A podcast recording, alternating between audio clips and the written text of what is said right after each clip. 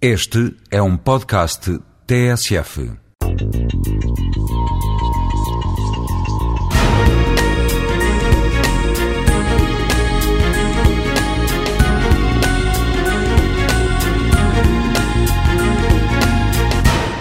Quando nós pensamos no mercado, pensamos obviamente, e a palavra-chave hoje em dia em quase todos os meios de comunicação social e mesmo nas mentes e nos discursos dos gestores, dos economistas, dos decisores políticos, passa pela palavra inovação.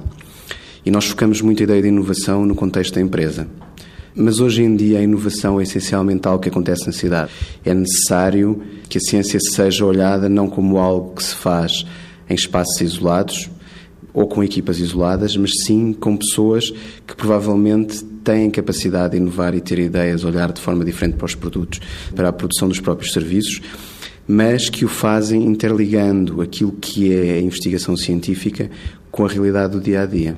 Ou seja, muitas das grandes ideias, muito, muitas das, das grandes apostas em termos de inovação acontecem em contextos que não são aqueles da produção científica.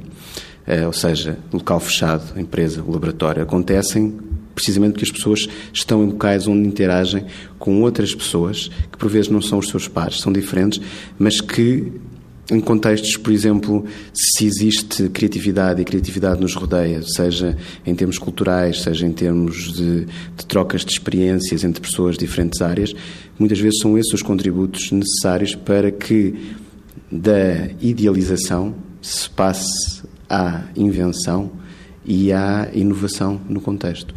E porque também é nesse quadro que é mais fácil para quem inova compreender quem o rodeia e quem criará o mercado, que serão as pessoas que irão definitivamente adotar a invenção nesse contexto, a inovação.